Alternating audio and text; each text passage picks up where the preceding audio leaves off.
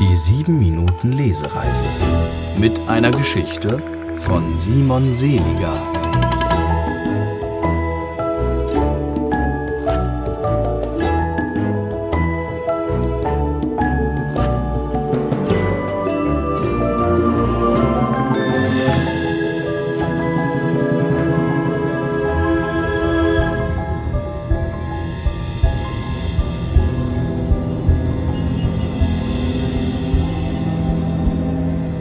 Besonders Golem. Es war in einer dunklen Nacht, als Rabbi Löw in einer Lehmgrube an der Moldau Erde, Wasser, Feuer und Wind zusammentrug. Mit befeuchteter Erde formte er eine Figur, die er im Feuer erhärtete.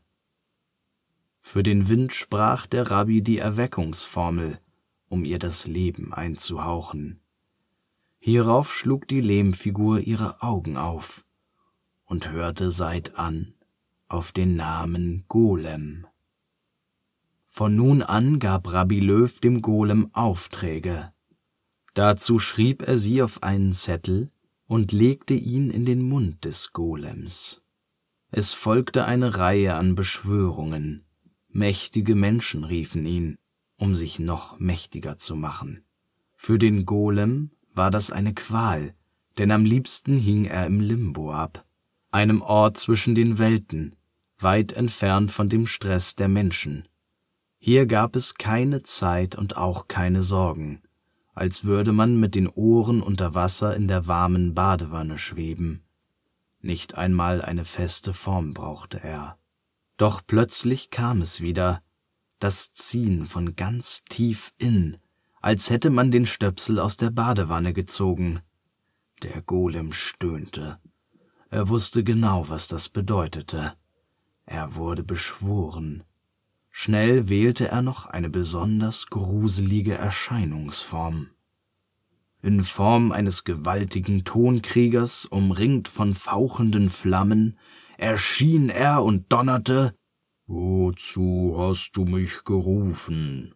Und es gewagt, den mächtigen Golem aus dem wohltuenden Limbo zu zerren. Er blickte sich nach seinem Beschwörer um, doch da war niemand. Es wirkte, als wäre er in einem Kinderzimmer gelandet. Erst als der Tonkrieger seinen Blick senkte, entdeckte er den zehnjährigen Noah. Der Golem staunte nicht schlecht.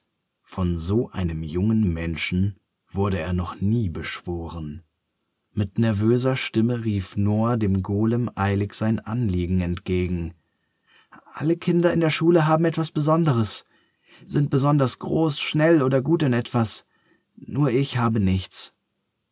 Gerade wollte er dem kleinen Jungen vor ihm antworten, dass er, der Golem, nur für viel größere Aufträge gerufen wird und er ihn daher gleich wieder entlassen könne, da stopfte ihm der Junge den Zettel mit dem Auftrag in den Mund. Na gut, dachte sich der Golem, so ein leichter Auftrag sei sicher schnell erledigt, und ruckzuck sei er wieder im Limbo. Der Golem schrumpfte, um mit Noah auf Augenhöhe zu sein. Nun wirkte er eher pummelig als furchteinflößend. Er schlug vor, Bergsteigen zu gehen, vielleicht sei Noah ja besonders mutig. Einst musste er das Heer eines Herrn namens Hannibal über die Alpen bringen. Danach galt Hannibal als der mutigste Feldherr.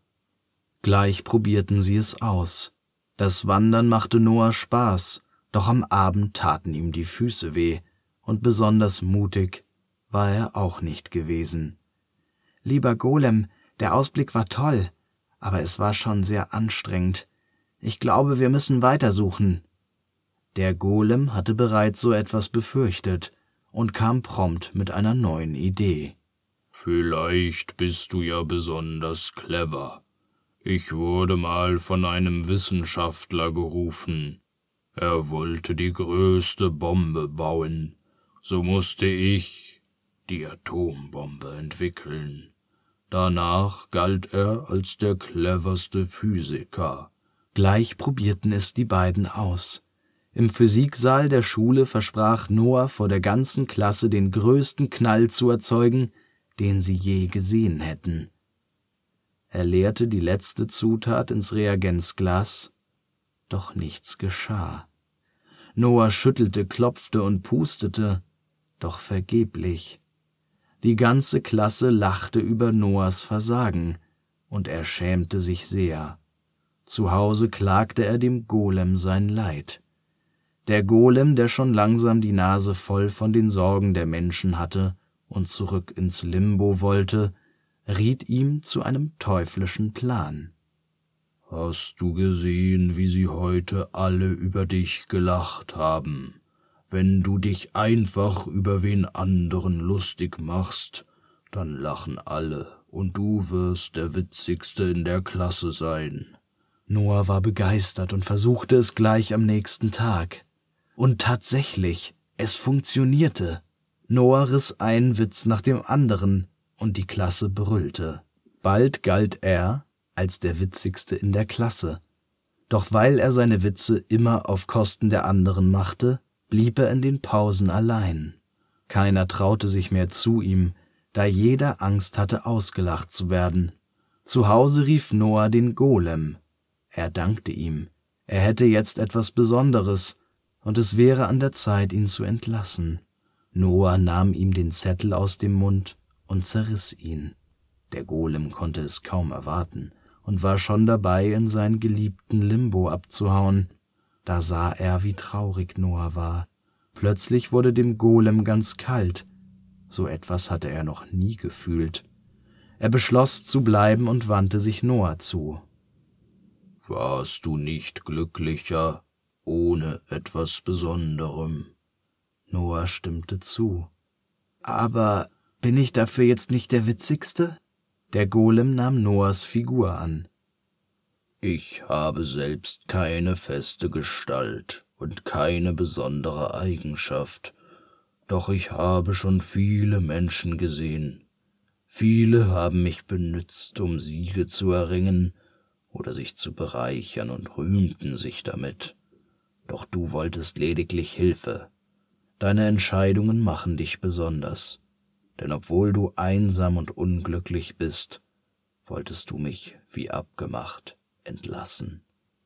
In meiner Welt ist das besonders.